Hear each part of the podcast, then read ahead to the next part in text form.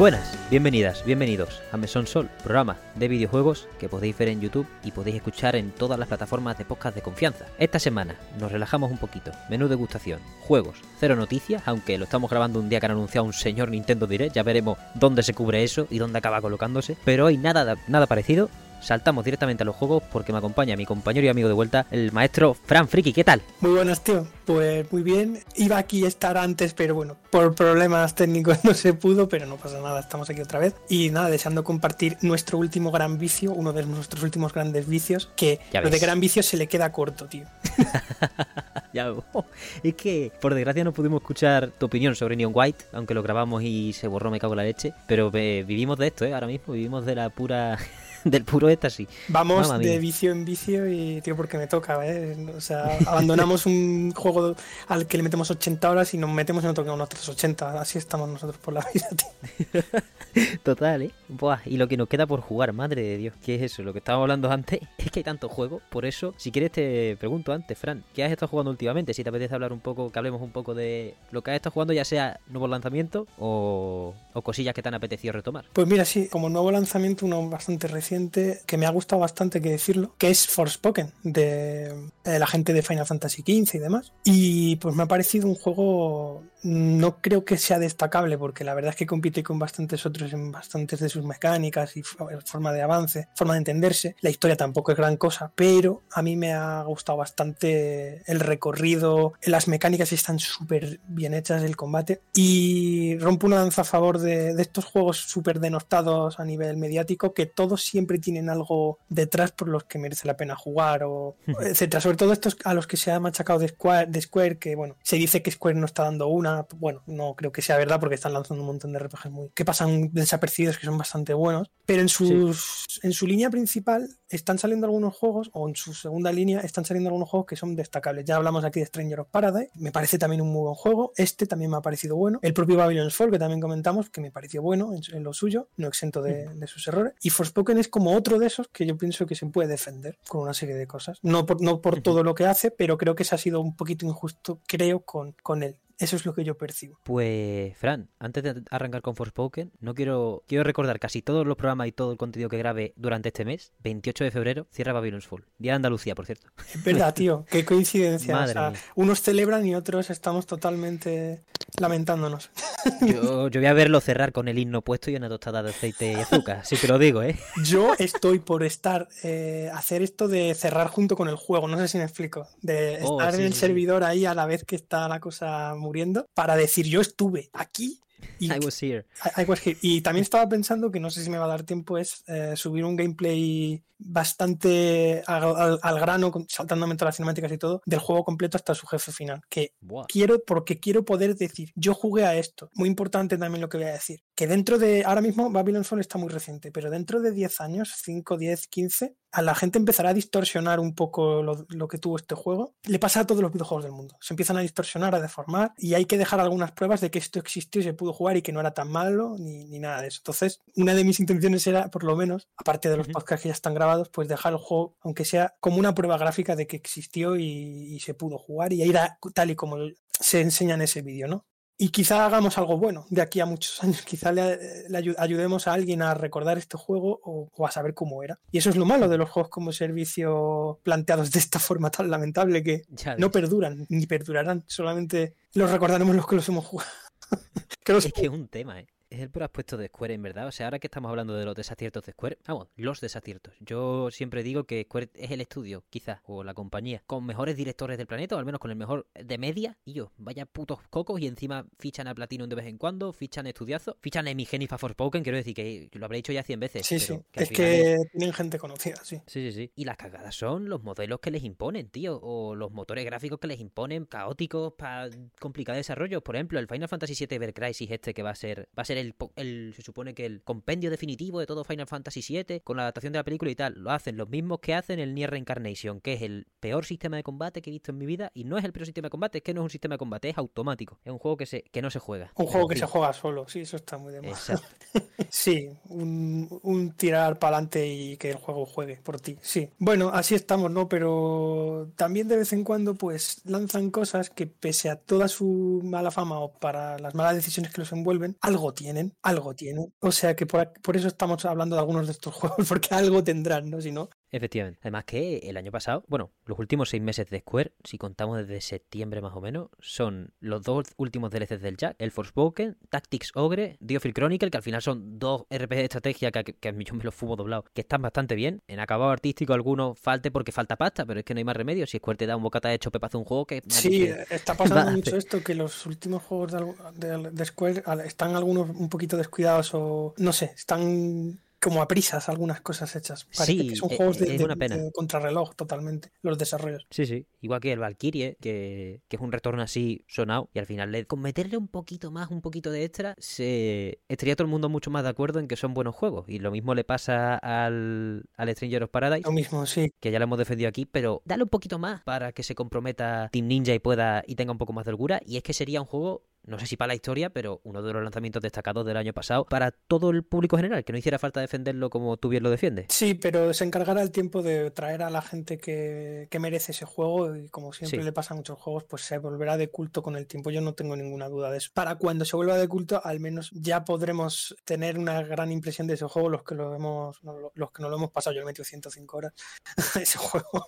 Y bueno, pues yo no voy a, no voy a esperar a que se haga de culto. Yo ya me aventuré con él, me ha gustado mucho y me gusta de vez en cuando aventurarme en estos juegos que tienen como un rebufo detrás de malas decisiones o, o la gente acaba enfadada porque me consta que muchos se enfadan de rebote, no se enfadan porque estén obteniendo una experiencia mala, sino porque han visto a alguien quejándose, han hmm. escuchado una mala opinión. Y joder, yo a internet si he venido a algo es sobre todo a dejar lo que a mí me gusta dicho y escrito. Lo que no me gusta, tío, prefiero darle menos peso o incluso obviarlo. Y puede parecer deshonesto, pero no, yo es que he venido aquí a pasármelo bien.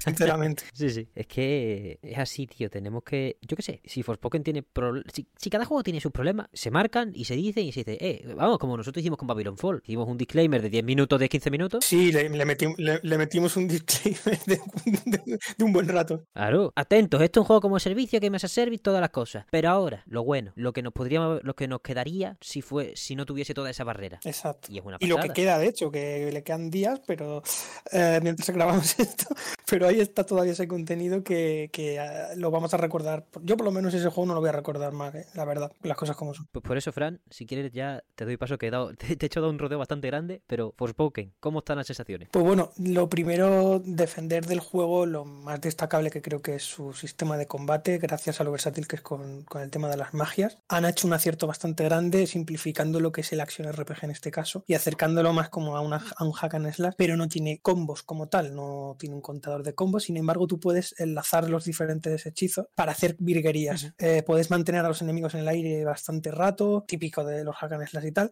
pero hay un delay entre ciertos hechizos, lo que lo convierte un poco en un Action RPG, porque tienes que esperar a que esa magia vuelva a estar disponible, pero mientras esa magia esté disponible tiras otras, ¿no? Y entonces se divide en dos bloques, las magias de ataque directo, que son como un botón de, de ataque normal y corriente, como, sí. si, como, si, el personaje tuviese, que te digo, una pistola, vamos a decirlo así. Y el otro botón es para las magias que son tanto pasivas como activas, o sea, como de apoyo como de ataque. Y esas son las que tienen el delay, ¿no? Y cuando has hecho el número suficiente de magias y has dañado lo suficiente, puedes utilizar una mega magia, ¿no? Que es como un ataque final, como si fuera un límite de un Final Fantasy. Y eso destroza bastante a los enemigos y, y demás. Y te puntúan en función a cuánto rato estás sin recibir daños y a tu estilo peleando, ¿no? Que luego el sistema de puntuación no es tan guay porque se mantiene entre combates, es más o menos como una especie de, ¿cómo decirlo? Es como un contador que está ahí de forma pasiva viendo cómo peleas durante el juego y cuando te dañan pues va bajando. Y lo único que te premia es con más experiencia simplemente. Cuanto más mejor peleas y menos daño recibes, pues cada combate te va a dar más experiencia que el anterior hasta, un tope, ¿vale? Eso tiene un límite. Aparte de eso, lo mejor es para mí la movilidad que tiene por el mundo también, que es un gustazo ir descubriendo ese mapa. Nadie habla del mundo abierto de Forspoken, parece que se han quedado con la historia o, o algunos diálogos sueltos. Y la verdad es que el mundo...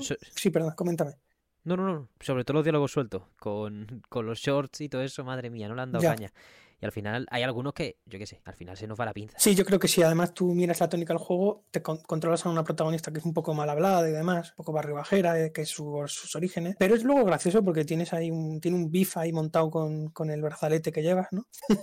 que, te, que te habla durante el juego. Y son graciosos porque los dos se, se meten y sarcasmos el uno al otro y al final es graciosete, ¿no? A mí el guion no me ha parecido la, la crema, pero sí me ha parecido versátil y, y un personaje coherente con lo que va pasando y lo que va diciendo. Eso por lo menos. Desde el principio hasta el final del juego. ¿eh? Mantiene una personalidad, hay una pequeña evolución del personaje, pero mantiene un, unas líneas que se han definido bien. Claro, no invierte tanto en personajes, ¿no? Es más, los personajes están ahí para generar unas dinámicas a la hora de los láseres, los combazos y tal, pero no va a ser esto el nombre de las rosas, que nos quedemos tranquilos. Y tampoco va a tener la gran historia de un Final Fantasy ni nada de eso. Pero bueno, tiene sus cosas buenas. Y como decía, el mapa del mundo es muy interesante porque tiene cerradas varias zonas para que no puedas llegar a ellas al principio y sí llegar cuando vas adquiriendo poderes, lo cual lo convierte un pelín parecido a Metroid, solo que en un mundo abierto. ¿Y cómo haces eso? Pues el juego ha sido tan inteligente que ha dividido el mapa por alturas, ¿no? Entonces hay un montón de zonas a las que no puedes llegar porque están muy altas, no, no llegas con el personaje. Sin embargo, ves como unas cositas en las paredes que dices, ah, cuando tenga cierto poder puedo trepar por aquí. Muy inteligente eso porque me he encontrado un montón de mapas que solo he podido acceder a ellos tras pasarme el juego.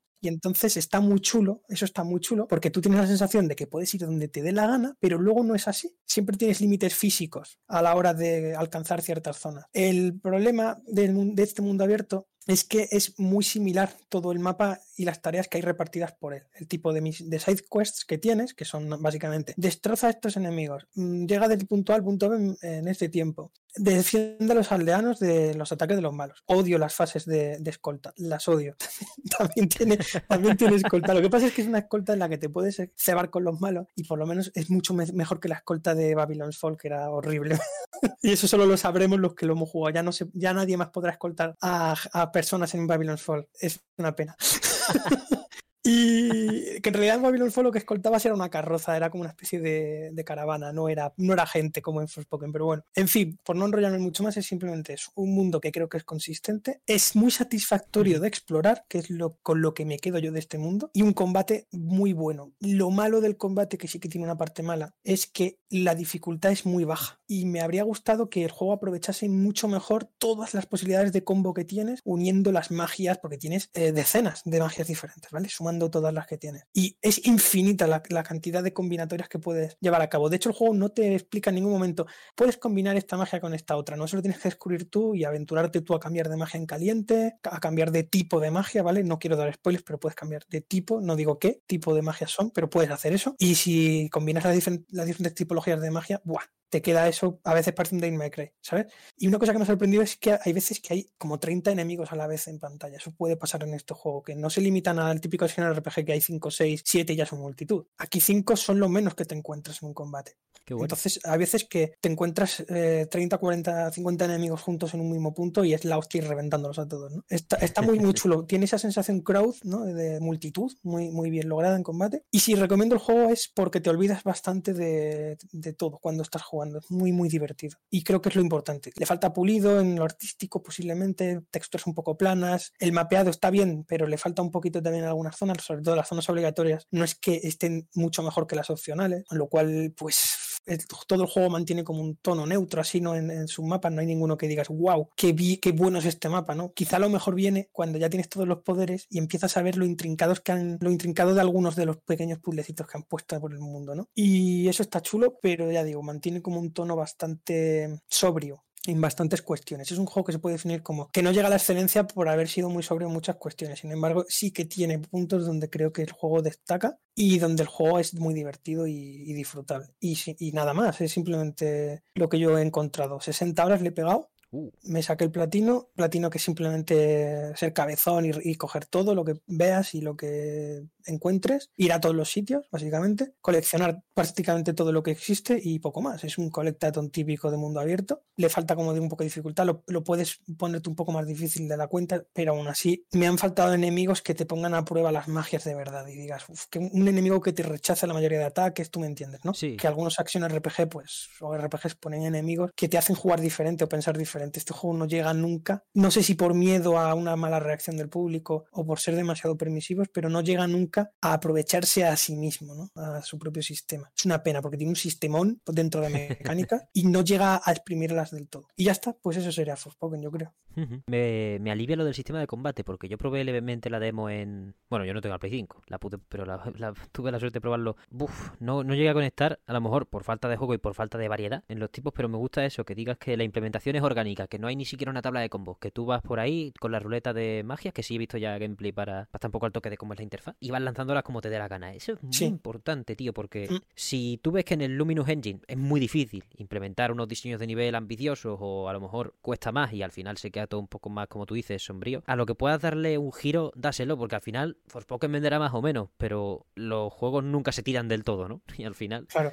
esto puede servir para un mucho mejor juego. Me ha llamado la atención una cosa que no se suele decir, pero el juego ha salido, por lo menos en PlayStation 5, porque en PC sé que hay problemas. Vamos a obviar PC por un momento. En PlayStation 5 el juego eh, ha salido muy bien de estado. O sea, lo he intentado romper porque me gusta romper los juegos, pues no lo he conseguido con este. eso es interesante. Solamente se me cerró con un crash ya después del platino porque hice una cosa que no sé si el juego le gustó mucho y se me cerró.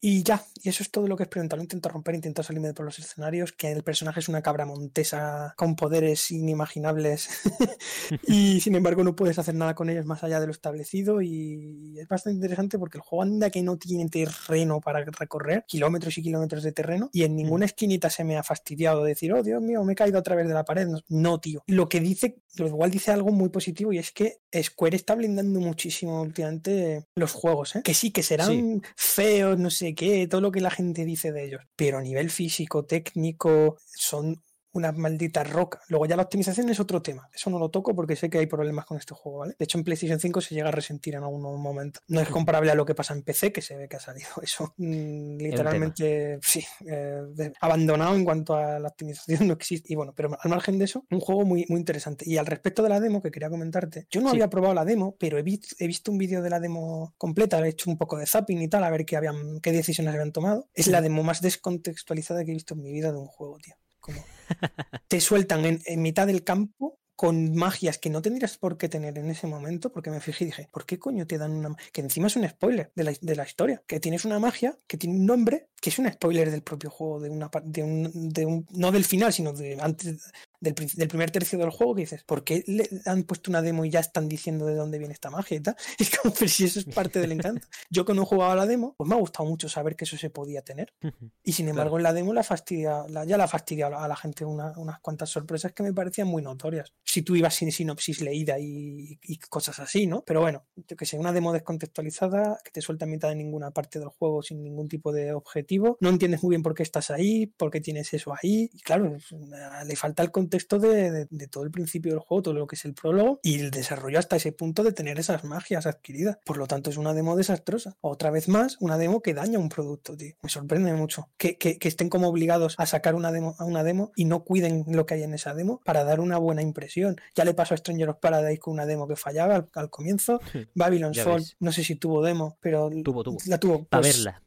Vale, pues seguramente lo que hablamos de la intro estuviera ahí y también era un desastre. Y ahora le toca a Forspoken. Joder, macho, tres juegos que me toca defender con una demo desastrosa a los tres, tío. Señor juez, para Square, que no saque más demos, por Dios. Y si la saquen, que la hagan bien, maldito sea, porque es que luego tengo que ir diciéndole a la gente, no, esta demo no es representativa del estado final del juego. Como si estuviese leyendo un disclaimer de, una caja de un, CD, tío. Es que me, pongo, enfermo cuando tengo que leer disclaimers, tío. Pero es lo que así, es así. Como, como las letritas de abajo de un gameplay capturado sí, me, pongo en, me pongo en modo letra, letra pequeña de debajo de, de una imagen. no, me parece, pero bueno, disclaimer hecho. Es decir, cuando el juego baje, pues yo creo que el juego va a ir pillando tracción y fans. Y esto es un efecto and A cuanto peor lo pongan un juego, más gente le va a salir rana en ese sentido. Más gente va a quedar dubitativa y pensativa y decir, hostia, esto tan malo como lo pintaba.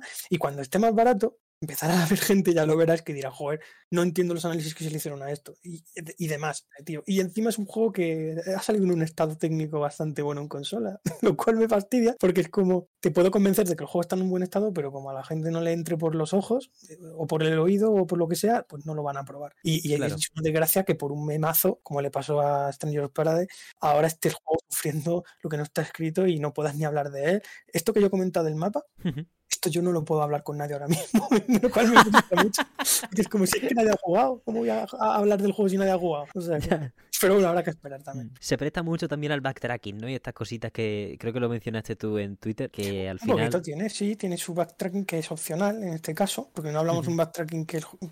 Miento, sí tienes que volver a zona, pero como es un mundo abierto, la manera de llegar al punto que te marca el mapa es muy diverso. Pero es verdad que hay ciertos puntos que te marca el mapa a los que no habías podido llegar ahí si no tenías ese poder, ¿no? Y ya está, simplemente. Y está, yo creo que está bien hecho porque, por eso, porque si tú diseccionas el mapa de Forspoken en pequeños estratos, pues está muy bien hecho. O sea, es un mapa muy bien hecho. Y encima, al nivel de exploración, no le llega el Den Ring ni a la suela, pero tiene un sentido de. Este mapa es increíblemente gigante. ¿Y dónde estará el límite de este mapa? Que te procuraba también el Ring al comienzo, ¿no? Que es como, Dios, ¿cuánto me dirá este mundo, ¿no? De norte a sur. Pues este juego, a este juego le pasa lo mismo, a una escala mucho más pequeña, pero esa sensación de dónde diablos estoy y, hacia dónde voy lo tiene Forspoken, ¿eh? Por, por lo grande que es el mundo. Pues gigante. Yo no he parado de descubrir zonas hasta las últimas dos o tres horas de juego. Solo te digo eso. O sea que. Estela, la verdad. Es lo que tú has dicho, Fran. Cuando baje de precio y si Dios quiere lo optimizan en PC, yo me acuerdo que el Nier Automata, la versión de. Fíjate tú lo que pasó. Estaba como el culo, entre comillas, dependía del, también de ordenador, la, la fabricante y esas cosas, ¿no? Como siempre empecé un poco caótico. Pero iba como el culo, sacaron la versión de Game Pass, que iba de locos, y tardaron como año y medio en poner la versión de Game Pass en Steam. Es que se la pela a un nivel a veces. Sí, sí. Y, además, mm, no sé si es que son cosas de recibo que no son de recibo, perdón, porque es que al final Forspoken tendría que haber salido, yo pienso, en consola de forma temporal sí. y luego meterlo a PC porque la versión de consola se nota que está terminada en bastantes sentidos. ¿eh? sí, se le pueden arreglar cosas, claro que sí, se le pueden apañar, se puede seguir optimizando, por supuesto, pero el juego, no, no voy a decir impoluto, pero cerca, pero cerca. Y sin embargo en PC parece la historia totalmente opuesta, no lo entiendo. Y eso también está jugando en contra, que tenemos dos versiones en el mercado y una de ellas ha sido un desastre técnico y la otra por contra no, claro. Y es como, y yo defiendo esa ahora mismo, la que yo he jugado, la, la de PlayStation 5. Claro. Y nada, pues otra otra colección aquí en el mesón de, desdichas, ¿no? De catastróficas desdichas en torno a un videojuego como siempre, al rescate de, lo poco que se pueda salvar un juego o de lo mucho que se pueda decir de eso. Al rescate estamos, tío, estamos aquí como, como viéndole el lado bueno a todo, ¿no? Pues este juego tiene cosas buenas y, y si yo me tiro 60 horas de mi vida con él, pues... Igual tan, tan, tan, tan desastre, ¿no? ¿eh? hemos tenido ya varios jugadores de guardia, ¿eh? Entre el Stranger, Babylons, Sol Cresta, que aunque sea mi niño querido, tiene su toque también para protegerlo, para defenderlo. Y este, me gusta que tengamos estos episodios de oye, no todo está tan mal. En defensa de. En defensa de, efectivamente. Sale. el defensor del pueblo, le tienes que llamar a esta Sale al estrado, Fran y. juez, el planeta Tierra. Y, esto es como, señoría, eh, si ustedes nunca han sentido la diversión, están muertos por dentro. no te pones ahí sentimental hoy allá, apelando allá.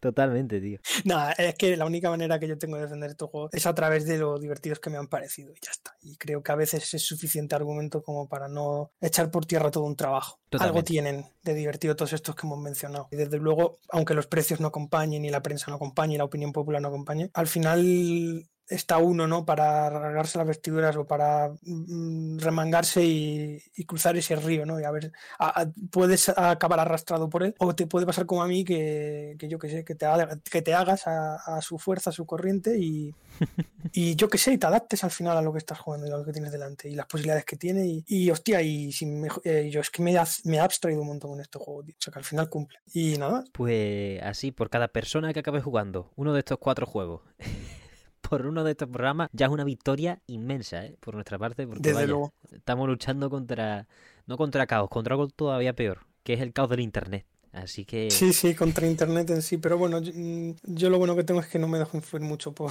por, nadie en esto de los videojuegos y mientras me lo pueda permitir, pues iré probando los juegos por mi cuenta. Que por cierto, no siempre me llevo buenas impresiones de todo. Hace dos meses o tres me compré el Outriders y no me ha gustado. Uf, a mí no me entró para nada tampoco. A mí lo he terminado dejando, es decir, que la gente no se piense que es que yo voy por ahí gustándome todo. No, pero como he dicho al principio, voy a ser consecuente. No me apetece dedicar tiempo a lo que no me gusta, ya está. Efectivamente. Pero no todo me gusta, ¿vale? Ya está. No, que hay. Cada uno tiene sus líneas rojas y no tienen que ver con el Metacritic, tienen que ver con ciertos gustos y. Sí, sí, y ya está, y no hay tema. Cosas. Y bueno, pues si tú vengo una decepción, pues mira, Outrider no me gusta, o sea, no me ha gustado nada. ya ves, además que fue. Bueno, da igual, para no profundizar en los Riders y quedarnos con que Forspoken es un juego que rebajarán este verano. Sí, o antes. o antes, o antes. Como en verano sale, en verano es verdad que sale el DLC, que es una precuela de la historia. Uh. Y cuando esté el DLC, pues quizá ya la gente se anime con el juego completo, seguramente. deberían echarse. Debería echarse escuela. Entonar el mea culpa algún día de estos y poner una edición con el DLC, yo que sé, más barata, tío. O algo. Para que, sí, para cuando, salga, para cuando salga el DLC, es muy seguramente el juego más el DLC cueste lo mismo de lo que está ahora o algo así. O menos. Entonces, bueno, no sé. Es mucho, mucho, mucho cavilar, pero da igual. Que de aquí al verano, como tú dices, seguirá sumando más gente a este carro de la, de la soledad que es Pokémon, porque no lo puedo hablar con nadie ahora mismo. es pero es lo que hay. Pues, Fran, pasamos a hablar ya, si quieres, de algo que sí podemos hablar los dos un poco más. Claro. Que es el, un juego que no entró en los juegos del año porque yo no lo empecé en 2022 y tú creo que tampoco o muy tarde eh, muy tarde ya ya para pasar casi al año nuevo ya así que efectivamente. justo la última pues semana de diciembre creo que lo empecé yo. Vampire Survivor es el juego de la semana en Mesón Sol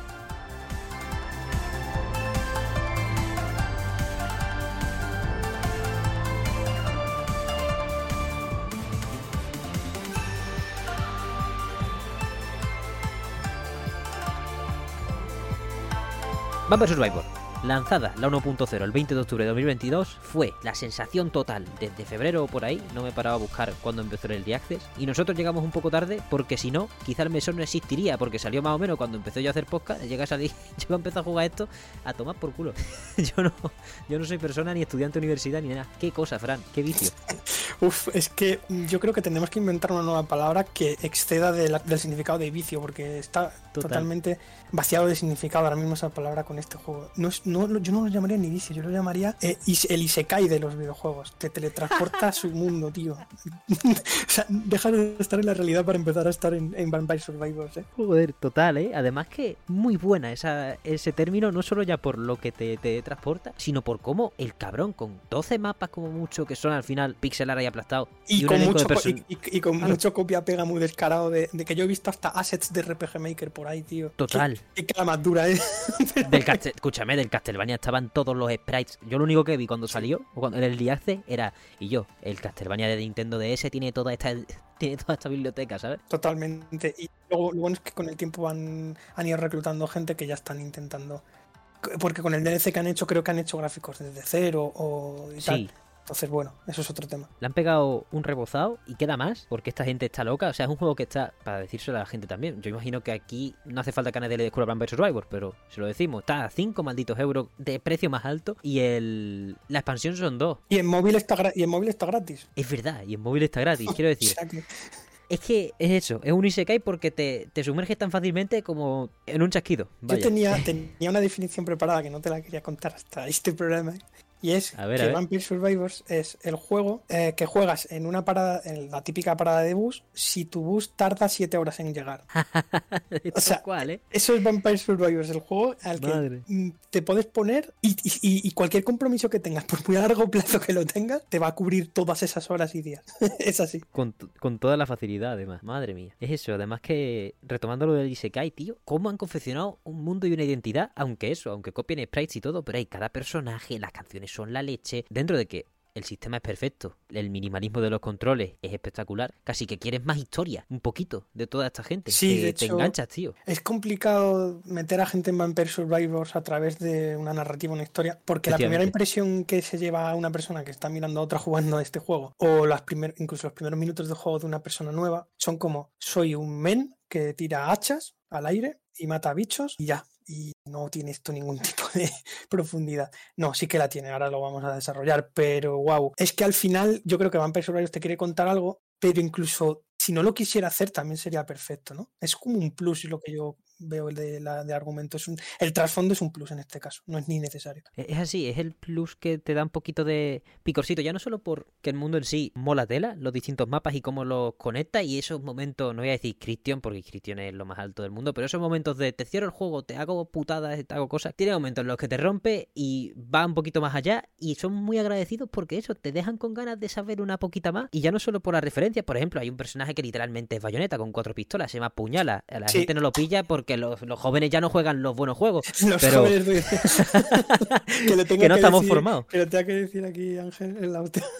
es, que, es que tiene cojones, macho. Le digo yo a mis colegas, coño, puñala, cuatro pistolas, bayoneta, y dicen, ah, sí, y digo, ¿cómo que así? Os cojo y os reviento. sus, sus, reviento a todos. No, pero mira, eh, Hablando de juventud y cosas, yo aquí tenía también pensado contar una anécdota de abuelo cebolleta o una, no, no tanto anécdota, sino una manera de ordenar lo que me ha parecido a mí este juego en, en, algunos momentos. Pre-internet, ¿vale? En los 90, cuando empezó Pokémon y demás, a finales de los 90, aquí en España, se armaba como una especie de comunidad de vis a vis donde se iban propagando secretos y se iban propagando estupideces gigantes que te hacían volver al juego a ver si era verdad eso que decían. También pasó con Mario 64, que me acuerdo, en las revistas, mucho bulo y mucha cosa. La gente es verdad que puedes desbloquear a Luigi, pues ese, ese tipo de cosas, pero en Pokémon en este caso es el camión de Mew, no sé qué, que no sé si, si tú has escuchado alguna vez eso, se decía que en Pokémon Azul Mew estaba en un sprite de un camión, que es un sprite que estaba fuera de, la vista, en un sitio donde coges un barco. Bueno, pues si hacías ahí un surf y de movidas, pues llegabas a un, a un camión, un sprite de un camión, que no aparentemente no, no hacía nada. Y la gente decía, no, Mew está ahí, tienes que hacer no sé qué. O en el Pokémon Oro, Celebi se pilla eh, haciendo no sé qué, no sé cuánto. Ese es un rumor que no era tan rumor porque eso se podía hacer en una edición especial de, ellos. No sé si, si mm, en Pokémon Cristal versión japonesa, uno de estos. No sé, en fin. Que en cualquier caso nos llegaban rumores de, muy variopintos.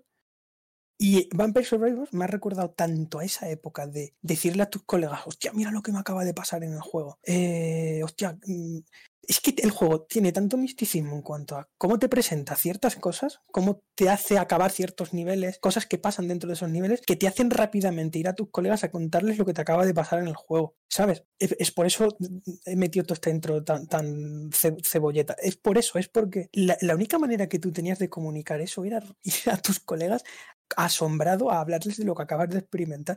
Macho, pues me ha pasado lo mismo con Vampire Survivors con varios colegas. Tío, de decir, hostia, pues ayer me pasó esto en un mapa con este personaje, no sé qué. Se me pusieron las letras, das la vuelta, o sea, ese tipo de cosas. Yo creo que estoy totalmente de acuerdo contigo. Además, eh, eh, hace poco tuve de cerca eso del, ese misticismo del Pokémon, porque creo que Victoria escribió un artículo para la última revista Loop acerca de eso y, y me descubrió un poquito esa, esa parte. Y es muy interesante porque Vampire Survivor lo consigue hacer de vuelta, estoy totalmente de acuerdo. Ese, ese E te vas a esta esquina del mapa y hay un objeto que es un espejo, que narices pasas y lo pone todo por la densidad que tiene a lo mejor, ¿no? Porque tiene tantos logros y tantas cosas que... Y lo actualizaba el, las personas al cargo de desarrollo tantas veces al mes, a las semanas, que todo el rato era nuevo juego. Mira, cuando yo ya me hice todos los logros, una semana después, eh, otro colega todavía no se lo había terminado y me dijo, oye, has hecho lo... Me dijo él a mí, oye, has hecho lo del enemigo que hay en el piano. Y yo, ¿qué? es decir, incluso con todos los logros y tal, y el juego reventado arriba abajo, que me lo he pasado dos veces, no sé qué diablos me estaba diciendo. No sé si me estoy explicando. Pues esos, esos Vampire Survivors, que te crees que vas encaminado y sabes todo ya, y de repente te viene alguien y te dice, hey, has hecho lo de, o has visto esto, tal. es una cosa que me recuerda, como digo, a una época en la que comunicarse mm, acerca de videojuegos con la gente se hacía en el vis a vis, en persona. Y lo, la información que se tenía del juego era la información que extraía directamente de lo que se jugaba por cada uno de los miembros que hablaban de ese juego. Si eran cuatro amigos, era cada amigo habiendo jugado X horas, poniendo en común lo que habían experimentado. Me parece una, una forma de comunicación súper interesante porque es la que le da vida a los juegos y la que hace recomendarlos, ¿no? Y me parece increíble la mitología interna que tiene Vampire Survivor de poner, de ponerte loco a querer contarle a tus colegas lo que acabas de, ver, experimentar, jugar, descubrir, porque es increíble, tío. Y no voy a decir eso de, no, es que eran tiempos mejores. No, claramente era una mierda en los 90, porque a mí me habría encantado comunicarme rápidamente por, por, por Discord con mis amigos o lo que sea, y no podía y tenía que esperarme a ir al colegio o a salir por la tarde o lo que sea, o a la hora de la merienda o lo que sea para contar estas mierdas. Y ahora no, ahora podemos hacerlo en cualquier momento y es maravilloso. Entonces mezclamos lo mejor de esa época, de ese misticismo de,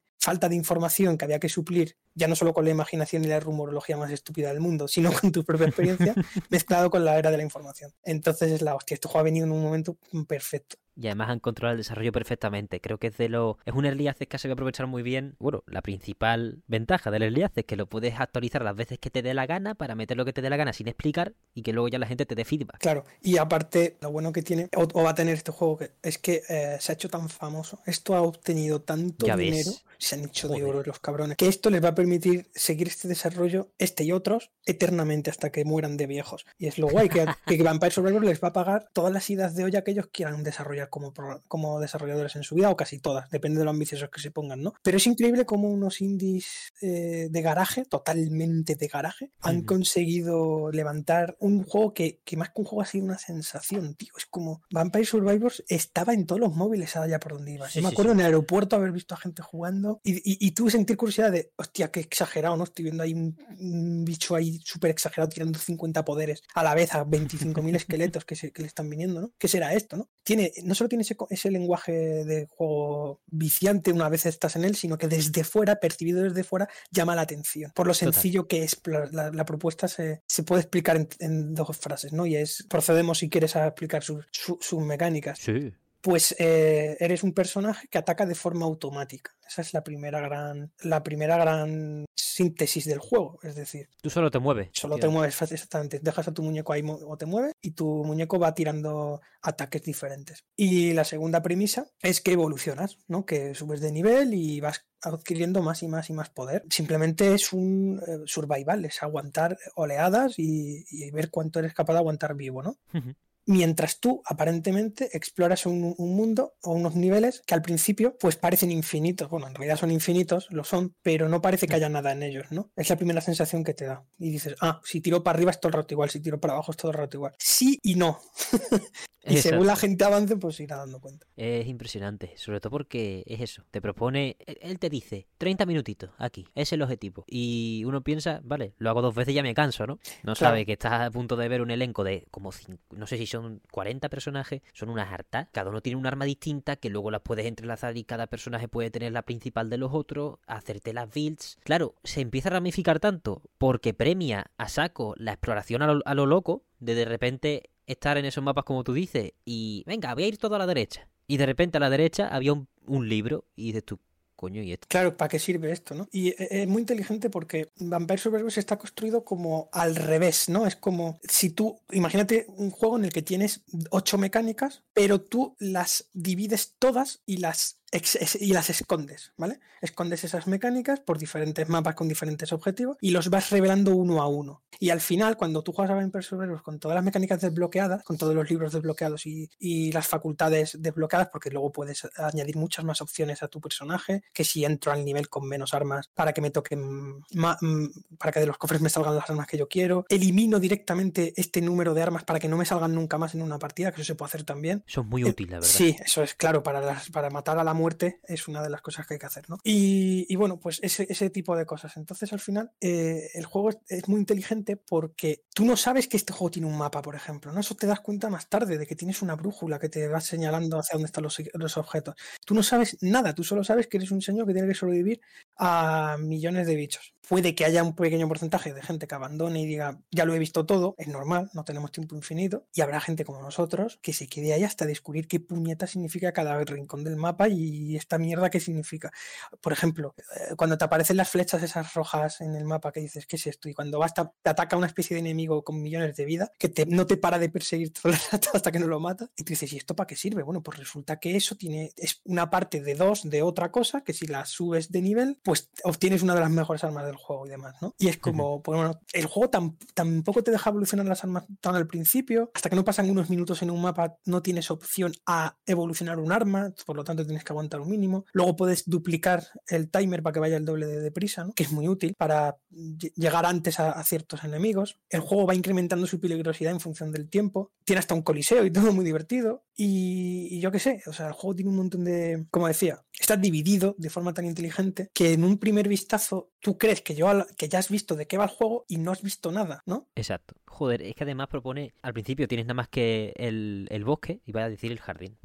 Porque al final como nada más que hierba, pues uno dice, a ver. Pero sí, tienes el bosque, el resto de niveles te empiezan a proponer cositas, te recompensa mucho, primero por, por jugar muy poquito, porque al principio te empiezan a dar personajes, te empieza a desbloquear armas, te sale que has desbloqueado 7 logros y tú dices, pero qué cojones he hecho para desbloquear 7 logros. Y ese también, ese estímulo de estás descubriendo y estás destapando, aunque te hayas muerto, aunque no hayas completado la partida, aunque no te haya salido el arma que quería, es importante para, oye, ¿y si me voy ahora a la biblioteca en vez de al, en vez de bosque? ¿Qué me propone la biblioteca? Pues algo completamente distinto, aunque jugable, aunque en términos jugables de tú vas a seguir usando las flechas y ya está. Claro, pero por ejemplo la biblioteca ya te limita al norte-sur, ya solo puedes ir hacia los lados, por ejemplo. Entonces, o la torre, solo, solo te limita este-oeste y solo puedes ir norte-sur, ¿no?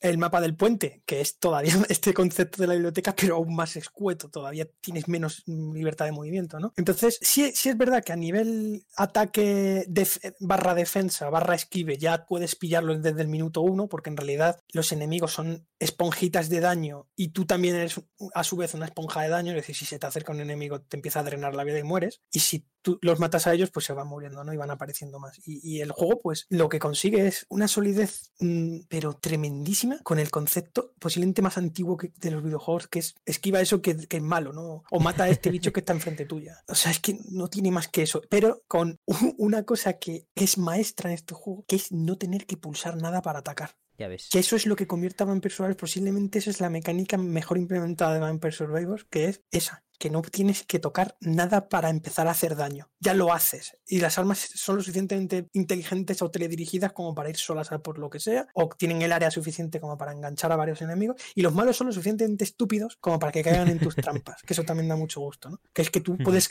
anticiparte a los recorridos enemigos y hacer ahí una especie de S para esquivarlos, o ponerte en medio y decir, ven a por mí, ven a por mí ahora que tengo el agua bendita, acércate. Acércate si quieres. Y ahí prueba esta colonia usted, caballero. Claro, la, el agua bendita hasta que, hasta que te enteras de que es el mejor arma del juego. Tarda, tarda, tarda. Tardas, tardas en averiguar. Ese, tipo de cosas no se saben hasta que empiezas a, a, querer matar a la muerte, ¿no? Porque cuando te pasan 30 minutos o el fin del mapa, hay algunos que son 15, aparece un enemigo inmortal, aparentemente, que te mata de un golpe. Pero hay manera de matar a ese enemigo y bastantes, unas cuantas. Hay varias builds en internet que te, te, dicen cómo matar a la muerte y hay como 500 builds para matar a la muerte, ¿no? Sí, sí.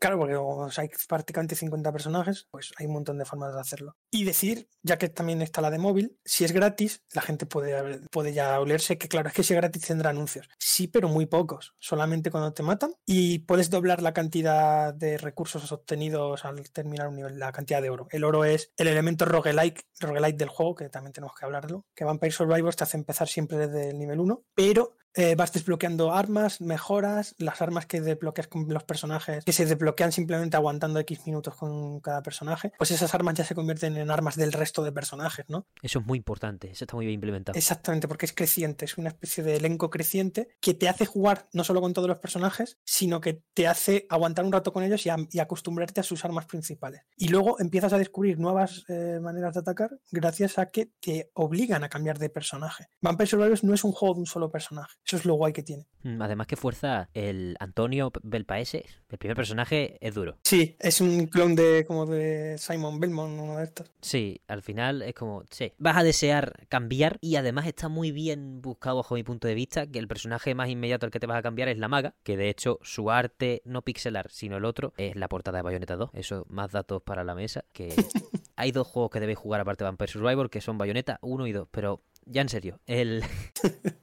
que te ponga directamente ese, esa maga que es más rápida, que tiene la varita que es la hostia, que encima te vas a la biblioteca y tienes el, el objeto que hace evolucionar a la varita. Te desbloquea como una sexta marcha de repente, pasas de primera a sexta, de buenas a primeras, como no se, como se te atragante el Antonio, en un momento pagas 20 de oro, pillas a la chiquilla esta, no me acuerdo cómo se llama. Y es otro juego, tío, también. Claro, y, y, Melda, ¿no? Algo así. Y Melda, sí. sí.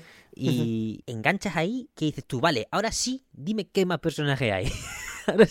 me ha convencido. Claro, a mí, por ejemplo, el juego me cambió totalmente. Me hizo sentir mucho más cómodo cuando descubrí a Poe, que es el viejito, uh. el que tiene el, ajo, que, es una de las armas. Al final no, la uso mucho, pero al principio el juego es una de las mejores que hay porque el, ajo mata en área, ¿no? Todo lo que se acerca al ajo. Hace como un campo de fuerza que no solo repele, sino que también daña ¿no? a los murciélaguitos y tal. Entonces, el juego, en su capa de avance más inmediato, te hace subir de nivel simplemente recogiendo una especie de ítems que sueltan los enemigos enemigos no todos sueltan estos ítems y simplemente tienes que pasar cerca de esos ítems para absorberlos y, y cada vez te van pidiendo más y más y más ítems de ese tipo, pero tú también cada vez eres más fuerte y cada vez matas a más enemigos y cada vez salen más enemigos. Por lo tanto, es como que tú eh, va todo en conjunción. No tardas mucho en subir de un nivel a otro hasta que ya se te le va la olla al juego y puedes subir 100, 100 niveles en nada de tiempo, ¿no? De una vez. Totalmente. Es un bucle que se alimenta de Sí. lujo, tío. Entonces, cada X eh, tiempo, o cada, más bien cada ciertos enemigos especiales derrotados, porque te aparecen unos enemigos como más duros, que son más, están más blindados, esos sueltan un cofre, ¿no? Y esos cofres, pues van teniendo o bien un arma nueva que no tenías, o la evolución del arma que estabas buscando, ¿no? Y a su vez, cada vez que subes de nivel, el juego te propone elegir entre tres atributos, ¿no? O cuatro, dependiendo. Y eh, tú tienes que ser inteligente y decir, vale, pues ahora me interesa subir esto, me interesa subir esto, me interesa subir este arma, me interesa añadir esta nueva y tienes un tope de armas que puedes llevar por nivel, ¿no? Seis armas y seis de soporte. Eso es, do- Exacto. en total 12, sin contar con las que ya están en el mapa eh, Exacto. en el que juegas. Por ejemplo, hay un mapa que tiene todos los, creo que es el quinto o el sexto, tiene todas las mejoras de una vez dispuestas en círculo, ¿no? Pues tú te vas a por ellas y ya puedes elegir perfectamente cuál va a ser el resto de tu arsenal. No te tienes que preocupar de, que te salgan esas armas, en esos amuletos, ¿no? En, los- en el- la ruleta está al azar. Decir a nivel de diseño, lo de la, lo de la elección de- entre diferentes uh, settings, opciones, no es que lo haya inventado Vampire Survivor, pero lo ha puesto de moda. Ahora casi todos los videojuegos de móvil de alguna manera están implementando este tipo de decisiones. Es una decisión es como, es como una ruleta. Es decir, te toca, te toca al azar unas mejoras y tú, y tú gestionas qué mejoras quieres subir. Ya digo, no, no lo, inven- no lo ha inventado Vampire Survivors, ¿eh? era una cosa estudiada ya en el free to play y demás, pero este juego lo implementado de manera maestra. Porque es que no, no paras de decidir todo el rato, porque claro, que subes 100 niveles por nivel, o, sea, pues 100 niveles por fase o 200, o, entonces tienes que elegir un mogollón de. Llega el momento del juego en el que, como ya tienes todo al tope, el juego dice, bueno, pues ya es que no te vamos a poder dar nada más, te vamos a dar oro o vida, lo que tú elijas. Y el oro es la herramienta de Vampire Survivor para desbloquear contenido. No solo el contenido tienes tú que ir descubriéndolo de forma secreta por los niveles, sino que el juego cada vez te va premiando con cosas más útiles para ti, que son esta especie de, que no sé cómo se llaman ahora, pero hay un menú eh, fuera del juego, fuera del, de cuando estás jugando, que te permite asignar puntos, ¿no? O algo así, como que te permite... Sí, los power-ups, ¿no? Eso es, Sí. y los power-ups son, pas- son mejoras pasivas que tienes para el personaje. Por ejemplo, más porcentaje de oro encontrado, absorción de área de los puntitos estos que te suben de nivel más, de las gemas más fácil. Creo que están todos los objetos de apoyo, ¿eh, Fran? En ese power-up. Hmm. Para, para alimentarlos aún más todavía, para magnificarlos y tenerlos heredados directamente. Eso es, para a- para tener, entrar a los niveles ya bien chetos, ¿no? De, entrada. Pero siempre el juego te hace mejorar de- desde el principio cada vez que mueres. El core loop eh, más sencillo del universo es aguantar todo lo que puedas, salir, salir con un poco de oro del nivel y, e invertir ese oro en mejoras. Volver a ese nivel, ahora sí, descubrir algún secreto que no habías descubierto y que ese secreto te desbloquee una mecánica nueva. Ejemplo, brújula. Ejemplo, el listado de poderes, que no lo tienes desde el principio, ¿no? El grimorio es espectacular. El grimorio, es, es. es fundamental. Claro, es que tienes que, porque tienes que te abre, te abre las puertas al universo, tío. En cuanto a- aprendes a evolucionar las armas, que es una de las cosas más satisfactorias que tiene este juego, Total. es otro. Ya, ya no, ya no, seguro que te ha pasado después de tantas horas, nos ha pasado a todos. Vampire Survivors parece muy aleatorio al principio, pero luego no lo es tanto. Luego es todo lo contrario. Sabes perfectamente qué tienes que escoger en cada momento y hacia Sí, dónde sí. tienes que ir para que deje de ser todo tan aleatorio.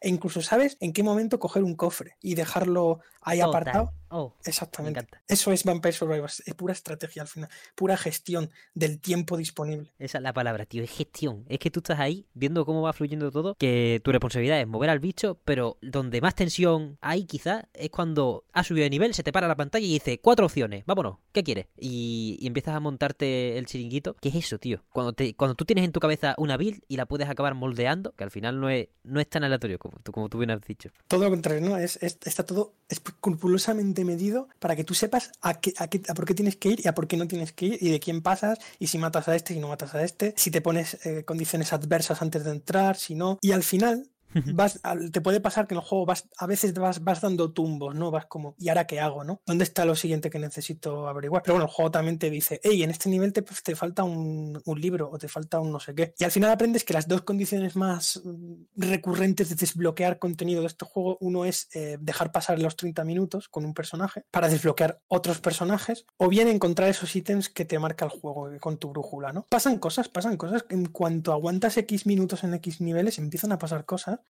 la gente va a entender, por ejemplo, Nier Automata y demás, esos finales críticos que, que, empieza a tener el juego, que la UI empieza a romperse, que la cosa empieza como a ser rara, como si se te reiniciase, se empieza a aplicar un zoom extraño en la pantalla que no entiendes muy bien qué, qué está pasando. Ay, a mí eso me rayó un montón, sí. tío. Te, te aplauden unas manos así como así una cosa que sí, sí, sí. ¿qué está pasando aquí? ¿no? Y son ese tipo de mierdas las que me han hecho dejar el teléfono o, o, el mando en casa de Steam y decir a los colegas, oye, oye, oye, lo que me acaba de pasar aquí, no sé qué. Tan mágico este juego, tío, como con dos mierdas y media de píxeles que tiene y, y, y cuatro mecánicas súper simplona, te hace como, como estar como un niño descubriendo un, los secretos de un juego. Es como un juego que no te lleva manual de instrucciones, es como lo que nos cuentan muchas personas, incluso más mayores que yo de videojuegos, que decían, es que en nuestra época este juego de ordenador no tenía pistas ninguna y no se sabía para dónde era y cada vez que descubrías algo era como, hostia, he conseguido avanzar, ¿no? Pues Vampire Survivors es eso, pero simplificado y un poquito más inteligente, un poquito menos críptico, aunque tiene ese puntito críptico, ¿eh? Las cosas como son. Sí, pero tiene lo suficiente, o sea, confío lo suficiente en el misterio que embarga cada mapa. Por ejemplo, me, me acuerdo ahora de, no, no, sé qué número de mapa es, pero el que tiene la bola gigante de huesos que va rodando. Ah, ese sí, ese, ese nivel es rarísimo, tío. Esa es una de las mierdas que dices tú, ¿por dónde cojones cojo esto? Que a lo mejor le pegas 20 intentos al mapa o 10 intentos hasta que te das cuenta de, de lo que está pasando verdaderamente. Sí. Y es eso, confía tanto en su, su, misticismo propio por ser juego que no le importa decirte, oye, en este mapa hay un ítem, búscalo. Oye, en este claro. eh, en esta zona, con, con, esto sube a nivel 80 con Mortacho que te damos un reroll y tal. Te dice eso porque no pasa nada. Lo gracioso es que cuando tú ya consigues el ítem de ese nivel, cuando vuelves a los anteriores, aparentemente nada cambia porque el nivel es el mismo, pero ahora tienes nuevas, nuevos objetivos que tú no, había, tú no veías anteriormente. Totalmente. Pero estaban ahí desde el comienzo. Lo único que tenías es que volver a ese mapa con las herramientas adecuadas, con las mecánicas nuevas desbloqueadas, ¿no? Y uh -huh. es, es, apasionante cómo este juego, digamos que empieza. No sé si la gente conoce esta serie Gur Gurren Lagann, la de Tengen Topa. Oh, sí. Empiezas en, un en el núcleo, rodeado de tierra y tal, y no sabes muy bien dónde estás. Y cuando sales al exterior, resulta que el mundo era mucho más grande de lo que te habían contado, ¿no? Y, y esa serie va de cómo te expandes hacia afuera. Pues, pues Survivors es igual. Te expandes hacia afuera, cada vez va más y más y más y más, a la vez que ya vas abrazando como tuyas una serie de cosas que, que van pasando. Las partidas, como digo, cada vez van siendo menos caóticas y más lógicas. Van siendo menos aleatorias y, y, y por contra van cambiando a más, más lógicas ordenadas, más pautadas, vamos a decirlo así. Y a la vez el juego ya te presenta incluso un jefe y una serie de cosas que está muy bien porque dices, hostia, es que el jefe no, ni se ha presentado hasta, hasta, hasta el momento justo. El juego sabe, sabe muy bien cómo presentar sus cartas, sabe muy bien cuándo colocarte una cosa nueva, para que no te aburras, para que no desesperes, para que no digas, ya lo he hecho todo, ¿no? Uh -huh. Y hasta que, claro, el juego culmina con sus créditos, de, con sus títulos de crédito, entonces tú ya sabes que ahí ya has encontrado el final, pero bueno, te siguen faltando un montón de cosas por hacer y tal. Y luego le metieron un DLC muy interesante. Es buenísimo, ¿eh? El Quería meterlo Moon no sé qué, no me acuerdo el nombre ahora mismo. Legacy of Moonspell. Legacy of, Legacy of Moon, Moonspell, eso es. Que es un nivelcito que este sí que sigue unas. Este, este nivel es diferente al resto porque el respawn enemigo va por sectores. Dependiendo de en qué lado del mapa estés, aparecen unos enemigos u otros, ¿no? Y no es infinito, este, este sí que tiene unos límites bien marcados, ¿no? Pero está muy chulo porque es un nivel muy, muy puñetero según para donde vayas, ¿no? Y además tiene armas nuevas y personajes nuevos, ¿no? Y está muy bien, la verdad es que está muy bien porque um, algunos de esos personajes secretos están hay que decir que Vampire Survivors tiene personajes rotos, no, o sea, eh, hay, de hecho hay un personaje que es invencible cuando lo llevas. Megalomenia este. Sí. Que vaya bus. Claro, y luego tienes otro personaje que tiene un arma única que revienta, pero de una forma. También da mucho gusto, seguro que te ha pasado, que cuando vas full equipado, el daño masivo que eres capaz de crear, el nivel de caos que eres capaz de crear en estos juegos. Joder, que se te crashea el juego, me cago en Dios. Que, empieza a generar partículas. Si, si no ah, te va un frame lo al de, final. Sí, sí. Total, si no desactivas lo de enseñar cifras hace daño y los efectos sí, no, no te funciona bien. el juego se va a tomar por culo, vaya. Sí. Es que, hay, un nivel mola, de... mola porque puedes pillar como el personaje tiene alrededor una aura azul, como piedrecitas voladoras alrededor en plan órbita, tiras unos círculos del infierno debajo de tus pies, rayos que caen sobre los enemigos, es flipadísimo, ¿no? El pentagrama este loco que destroza a todos los enemigos y empieza como a... Y revienta. De loco, es de Sí, loco. sí, es la hostia, ¿no? Una de mis armas favoritas que la tiene el personaje de Pecorina, que es eh, esa especie de Song of no sé qué se llamaba. Song of Mana. Song of Mana. Es buenísima, es buenísima. Ese, el, el ajo y Song of Mana han sido mis principales armas al comienzo del juego. No sabía yo jugar sin el Song of Mana al principio. Song of Mana es un hechizo vertical que lanza como dos rayos hacia arriba y hacia abajo y mata a lo en vertical. En móvil tiene mucho más sentido este arma porque eh, si juegas en vertical, pues notas que es un arma que está muy, muy pensada para orientación vertical. Lo que pasa es que en móvil puedes jugar también en horizontal. ¿eh? Es muy chulo el port que han hecho a móvil porque, eh, hostia, el motor que, por ejemplo, que utilizan en móvil está renovado con respecto al de ordenador y es mucho más Oh. estable y dicen que consume 20 veces menos recursos que el de PC. Esto, entonces se está intentando migrar ese motor ahora a, a Ordena para que no le pase lo que hemos comentado antes, ¿no? Esas caídas terribles de frames y demás. Eso, eso va a tener solución en un futuro, ¿no? Qué bueno. Entonces se están por- centrando en eso. Porque la de móvil es más estable, es bastante más estable que la de PC, hay que decirlo. ¿eh? No solo es más nueva, sino que lleva un motor eh, de físicas diferente. Pero claro, para PC no, no- dicen que no es fácil de, de portar. Porque lo quieren dejar todo como. Igual, ¿no? Claro, la gente, la gente, para que lo entienda, migrar un juego de un motor a otro es un drama. Pues explota por todos lados. Y encima luego no se mueve igual. Y si no se mueve igual, ya no tienes Vampire Survivors. Entonces hay que, hay que tener cuidado. Pero bueno, eso. Armas, mm, tengo aquí la lista porque hay un montón, ¿no? Por ejemplo, eh, las pistolas de bayoneta que son como Qué le dan al juego una dimensión up multidireccional así muy chulo, ¿no? Sí. Una que odio los gatos esos, los Ah, no gato gusta amari, nada. esos que son gati amari, esos que no molan nada. Te hacen daño a ti, tío. ¿Por qué? Pero luego cuando eh, hay un montón es muy divertido porque se arma ahí una pelea brutal. Entre Sí, ellos sí. mismos y. El hacha, que es bastante buena. El, el rayo, ¿no? El perrito este que tira flores. Que se llama Osole mío. Qué cosa más grande. Y yo es que son muy buenos, son muy graciosos. Y luego tienes, pues, eh, un arma que a mí me flipa, que es el. O sea, que tira como una especie de líneas que paralizan a los enemigos. Ah, la lanza reloj. Clock, Lance, Clock Lancet, sí, esa, la Clock Lancet, que es un arma de las mejores del juego cuando la evolucionas, ¿eh? Y, Sí, es vital. Y luego la- la- el agua bendita, que eso, es brutal ese arma, tío. Y que el agua bendita mejora al máximo. Eres un. Es que hace lo que te dé la gana, vaya. Una cosa muy positiva de Vampire Survivor, ya lo hemos dicho, pero es, mu- es, es que es la sensación de que eres intocable, tío. La sensación de que eres poderoso como un dios. Minuto 15, que estás ya. Tienes dos objetos mejorados. Y te viene un montón de gente y dices tú, pero si es que estoy, estoy a Que gustísimo. encima luego el juego, cuando ya alcanzas tu máximo de poder, te da a elegir entre mejoras de porcentaje de área y de daño. Entonces, Ah, si sigues jugando, que ya no tiene mucho sentido, porque una de las mecánicas que tiene el juego es eliminar la presencia de la muerte para que puedas jugar más de los minutos que. O sea, quitarle, Exacto. quitarle el timer, básicamente, para que nos entendamos. Más allá del timer, el juego deja de tener sentido, ¿no? Porque está pensado, muy pensado para esos 30 minutos. Más allá de esos 30, Vampire Survivor ya no brilla, ya no hace, no te dice nada. Lo único es que eres tan poderoso que nadie te hace frente. Entonces, ya tú ya como jugador, te pasa como One Punch Man, ¿no? Es como, soy tan poderoso que ya no tiene sentido ni que siga peleando. Es decir, abandono esta partida y me voy a otra. Sí, te quedas quieto para que te quite el laurel o lo que Sí, sea. que o te sales puesto. con la pausa que también te conservan el, lo que ganas y dices, bueno, verdad. pues hora de probar otro personaje. Y vuelves a empezar desde el nivel 1 siendo un mierdecilla y ya vuelves a ganar tu poder otra vez. Entonces, Vampire Survivors es el juego en el que te pides a alguien que es invencible, prácticamente, ¿no? Y tú tienes que gestionarte los recursos lo mejor que puedas hasta que aprendas, como hemos dicho, a manejar cada parámetro de lo que hay en la pantalla, de lo que está pasando. Con qué entro al nivel, con qué handicaps, porque hay un montón de handicaps, como hemos explicado, puedes activar, desactivar opciones, de- incluso desactivar ayudas pasivas que ya tenías ganadas. En fin, muy inteligente el juego, dos, tres mecánicas muy, muy, muy simples que, que funcionan perfectamente. Claro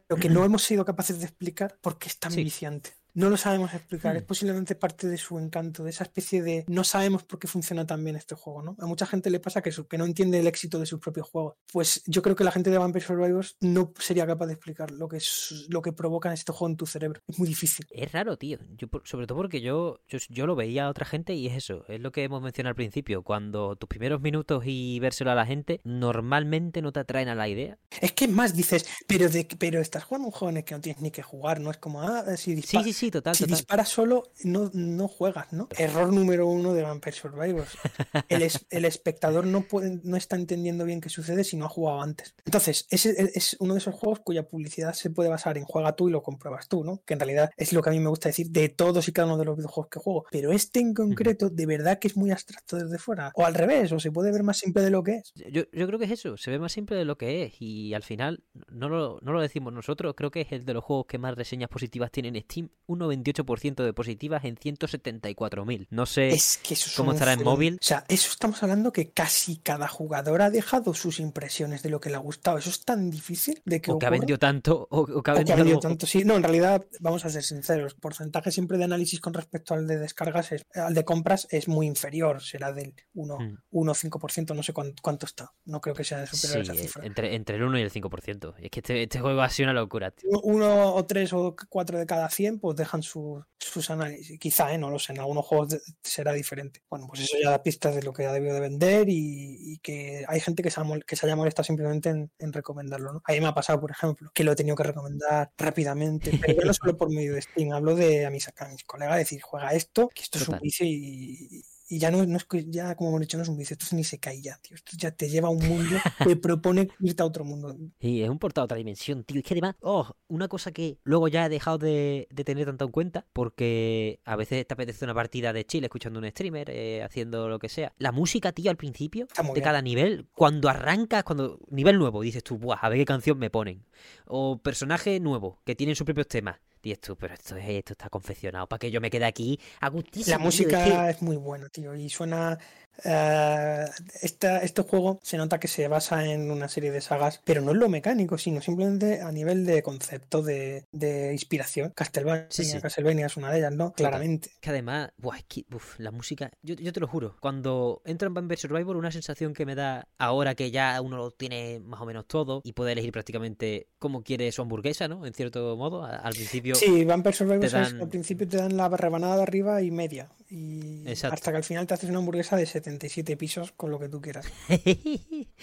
con la salsa que quieras casera, ya ves. Pero que te lo acomoda todo, tío. Es como que viene un acomodador y te dice, caballero, por favor, siéntese. Se lo pone perfecto, su cojina acolchado y dices tú, ya puede usted, ya puede usted andar. Sí, sí, Vampire Survivor es la historia de tú convirtiéndote en un señor, ¿no? Sí, sí, sí.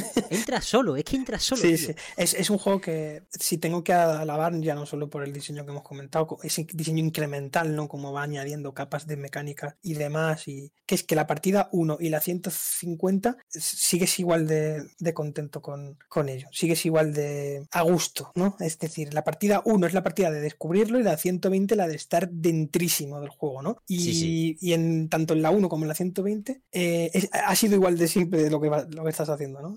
O igual de complejo, es decir, nada, cero.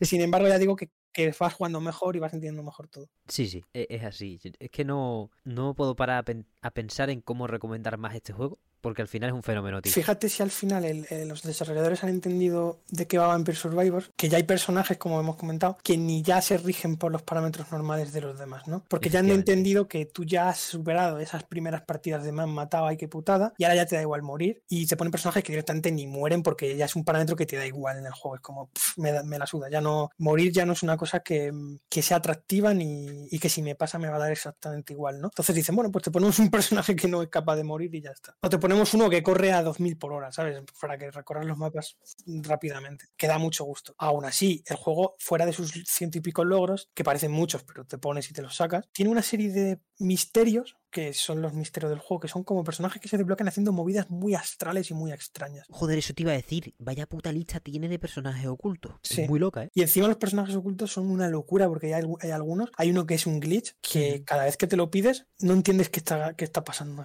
es una sorpresa pedirse el personaje.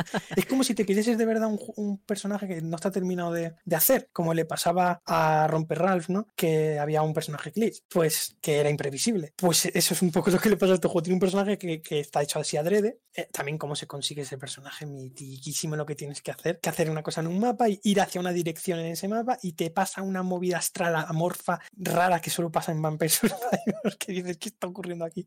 Y ya lo desbloqueas, ¿no? Eh, cambia la música, lo que, lo que está pasando. Parece que el juego se te ha roto. No es así. ¿Sabes lo que me parece a mí Vampire Survivors, tío? A veces es como una ensalada perfectamente preparada a la que le echas alquitrán, le echas cualquier ingrediente asqueroso que no te comerías nunca y, y aún así sigue siendo apetecible. O sea, Mm. es como, es un juego a- a- a que está perfectamente preparado y que le echan lo que sea, tío. Es como, ah, ¿por qué no ponemos ahora esto en mitad de este mapa? Y, ah, pues sí, ¿por qué no ponemos una bola de huesos que se va haciendo grande? vale, ok. Es como un montón de decisiones que nos parecen poco meditadas desde fuera, o absurdas, o alocadas, pero que están escrupulosamente estudiadas para, para que el jugador cuando las descubra diga, Dios, qué cosa más buena, ¿no? Tengo la Crea un sensación... entorno. Mm. Di perdón, di perdón. No, por último, tengo la sensación, este juego o Elden Ring, en- entre otros, estos últimos, este último año, están volviendo a recompensar el misterio como una de las maneras de encontrarse cosas o de desbloquear cosas o de avanzar. Es decir, el no saber muy bien qué estás haciendo. Sensación que se ha intentado combatir un montón de años en los videojuegos para hacerlo todo más intuitivo y más friendly, pero me gusta que haya juegos que estén apostando de nuevo por lo abstracto, la abstracción como método de avance. Y este juego tiene eso. Totalmente. Además, la abstracción y no la dificultad en sí, sino el misterio de a ver dónde me meto. No un muro que dice hasta aquí no puedes pasar si no eres nivel no sé qué o si no has desbloqueado tal. Sino, oye, aquí hay una flecha que te lleva no sé dónde, esta bola a donde te lleva, si te haces la torre del revés, ¿qué pasa? Todo este tipo de cosas que, que no solo te guían por la construcción de los mapas, sino que los propios logros, la lista de logros, forma parte del entorno del juego. Un entorno que han, que han formado ahí que, yo qué sé, es que es lo que tú has dicho. Implementan, han creado un entorno, una cúpula, un espacio seguro en el que cualquier cosa está a la perfección medida. Sí, y no sobra, y, no sobra, y es dentro de su lógica, aunque sea algo ilógico, es lógico por pertenecer a ese entorno. Todo lo que tú metes dentro de Vampire Survivor mola. Tiene sentido, funciona, te gusta, lo quieres, y ya. Es así. Vampire Survivors es, es tan cómplice contigo que dices, adelante Vampire Survivors, haz lo que te dé la gana. Y por eso no nos deja atacar.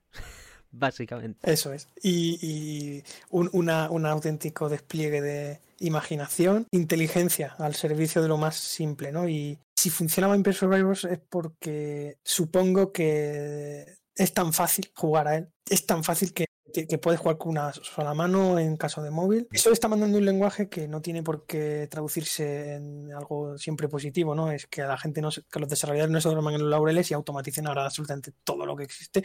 Y No, por Dios. no, porque entonces perdemos la emoción de la interacción en sí, ¿no? Con, con el juego, el aprendizaje y todo eso. Pero es verdad que ha venido para decir, vale, un juego donde aparentemente no tienes que hacer nada, también puede ser ultra mega hiper competente y divertido, ¿no? Y digo aparentemente porque sabes que tienes que hacer cosas en este juego. ¿eh? De hecho, Sí, sí. quedarte quieto en Vampire Survivors es igual a, morirte si no sabes jugar, ¿no? Vampire Survivors es, es descubrimiento y es diversión pura, eh, vicio y se cae en todos los sentidos, te teletransporta a, a su universo. Y yo ya he parado de jugar por ahora, simplemente pues porque creo que el contenido lo he, lo he amortizado de sobra, pero bueno, deseando de los nuevos DLCs que ya han anunciado que van a hacer más. Y como estudio tengo mucho interés ya hasta, también a nivel meta, ¿no? A ver qué son capaces de hacer con todo el éxito que les ha venido, ¿no? A ver qué son capaces de ofrecernos como desarrolladores. A lo mejor este juego les sirve para luego hacer algo menos rompedor, más tradicional, no lo sé. A lo mejor se ponen a hacer otro tipo de juegos. Yo qué sé. Creo que ha nacido un grupo de personas que nos pueden sorprender aún mucho. Yo creo que están ahora mismo en su juventud como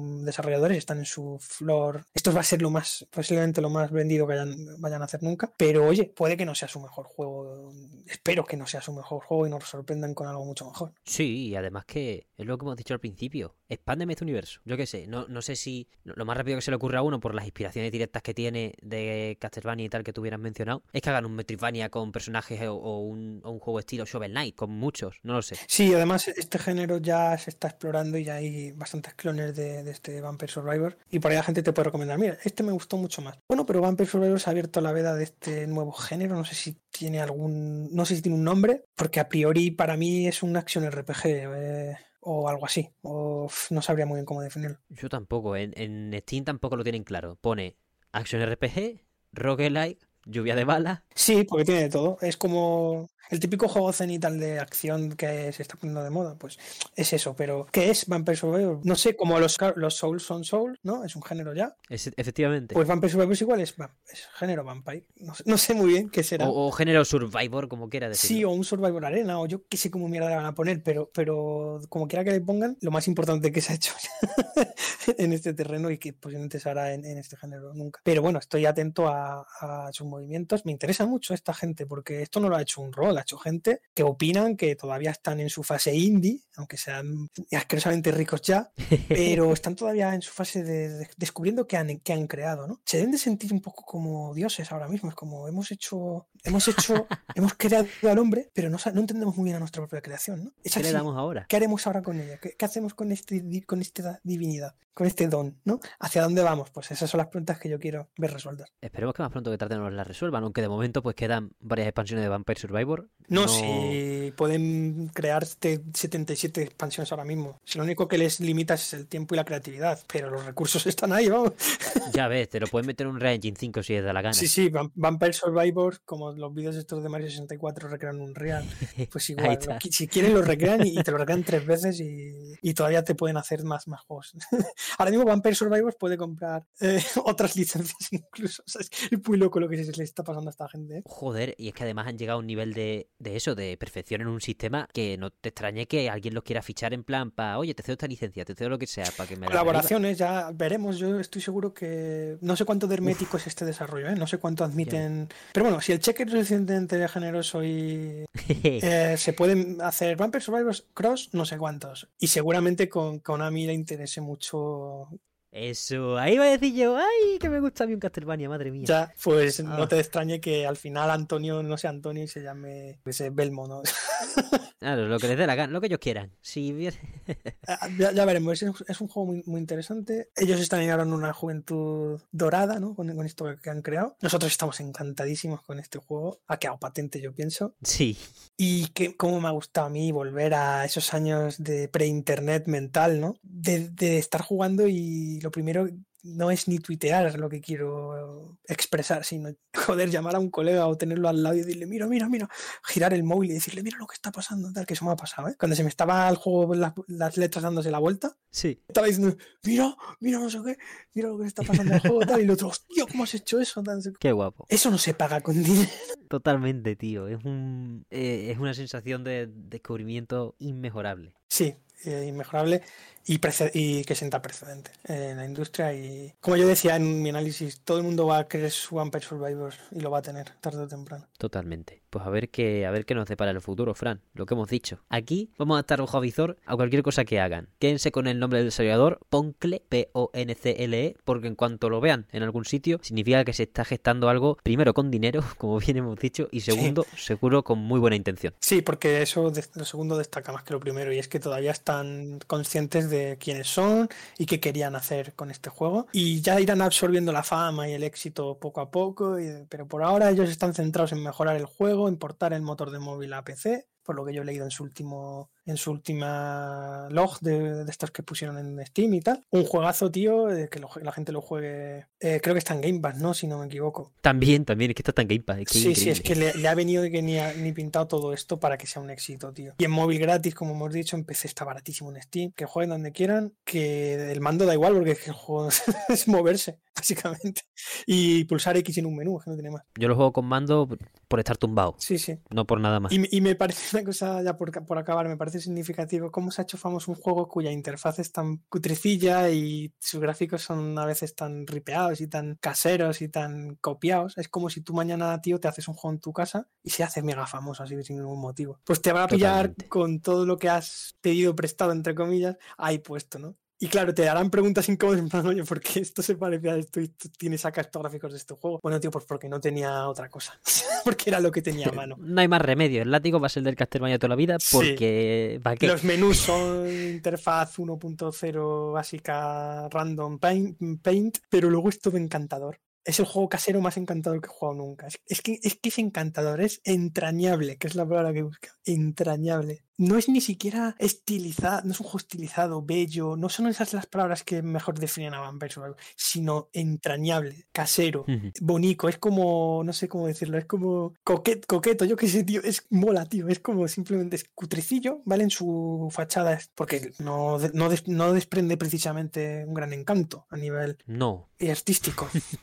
Todo lo contrario, dices, esto es lo equivalente a lo a lo que la gente llamaba, esto es un juego, parece un juego de Game Maker de manera, mm, mm, no iba a decir... Despectiva. eso es, gracias, de forma despectiva, ¿no? Pero wow, qué, bien gestionado, ¿no? Eh, este juego, tío. Es el típico juego que hacen dos en su casa, que les ha pillado con los gráficos que tenían a mano, que son los, los gráficos del, de los Castlevania portátiles y tal, y poco más, tío. Y es que no, no, no, hay, mucho más que definir de este juego. Y, y, mola un montón. Y ya está. Sí, que lo pruebe la gente porque, vamos, no creo que le pille sorpresa ya a casi nadie que escuche el mesón, pero a quien no esté en la ola, que se suba porque no va a parar, básicamente. Tenemos mucho por ver todavía, tanto a modo de expansiones como si te acabas de comprar el juego, pues te queda un mundo por explorar extremadamente grande. Fran, si quieres vamos cerrando el programa de hoy. Perfecto, pues yo creo que ya nos hemos desahogado, hemos hablado de un poco de todo y hasta el próximo gran vicio común que compartamos, que seguro que está a la vuelta de la esquina. Totalmente.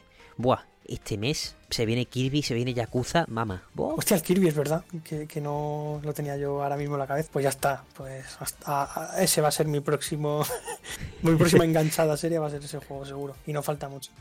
yo tengo una ganas a Yakuza, tío, me, he instalado ya, bueno, me he pillado el Game Pass un ratito, me he instalado Yakuza 0 y he dicho, vamos a subirnos al tren, que me pase el Laika Dragon y me falta el Kiryu. Yo ahora estoy con el Steel Rising ahí liado, que es como fuera más de hacendado y, y, pero me está encantando. Juego simple y tal y me está gustando mucho. Y nada, pues ya, eh, siempre tenemos, lo bueno de esto de los videojuegos es que siempre tenemos de dónde, de dónde mamar, ¿no? Siempre hay, siempre hay algo disponible ahí que, de lo que extraer algo. Y nada, pues nos veremos pronto, tío. Muchísimas gracias por venir, Fran. De verdad, un placer contar contigo como siempre, tío.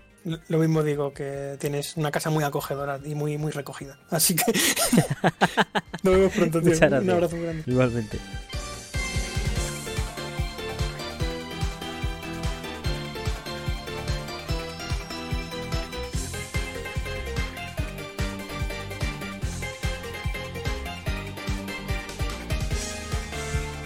Pues hasta aquí el programa de esta semana. Muchísimas gracias por llegar hasta el final del mismo, muchísimas gracias por escucharnos en este especial de Juzgado de Guardia más Vampire Survivors. Muchísimas gracias de nuevo a Fran por acudir y nada, la semana que viene volveremos a estar los domingos, por supuesto los viernes estamos con fueras de carta y en TikTok estamos de manera irregular pero extremadamente frecuente. La semana que viene, bueno, el contenido del próximo mes estará una nebulosa, según los, correos que me respondan de manera afirmativa y las ganas que tenga yo de marcarme un programita de ermitaño en solitario, un poquito, pues se irá moldeando lo que queda hasta la Semana Santa y la Feria, que son fechas señaladas, aunque por supuesto no nos vamos a pegar un descanso como el año pasado. Así que nada, nos podéis ver en YouTube y nos podéis escuchar en Spotify, eBooks, Acast, Amazon Music, Apple Podcast, todas las plataformas de podcast de confianza que conozcáis, seguro que estamos ahí. Así que no dudéis en escucharnos y en apoyarnos desde el sitio que más cómodo siente. Cualquier comentario acerca de Vampire Survivor, sus expansiones, lo que esperáis del futuro de Poncle, otros grandes juegos que hayáis jugado, lo que os parece Forspoken si lo habéis probado, cualquier comentario es del más grande valor y lo podéis lanzar a través de cualquiera de las vías oficiales. Ya sabéis, los comentarios de YouTube, TikTok, Twitter, Instagram, los comentarios de ebooks, mogollón de sitios e incluso en Coffee, si queréis acompañar vuestras propuestas de un poquito de Bill Metal.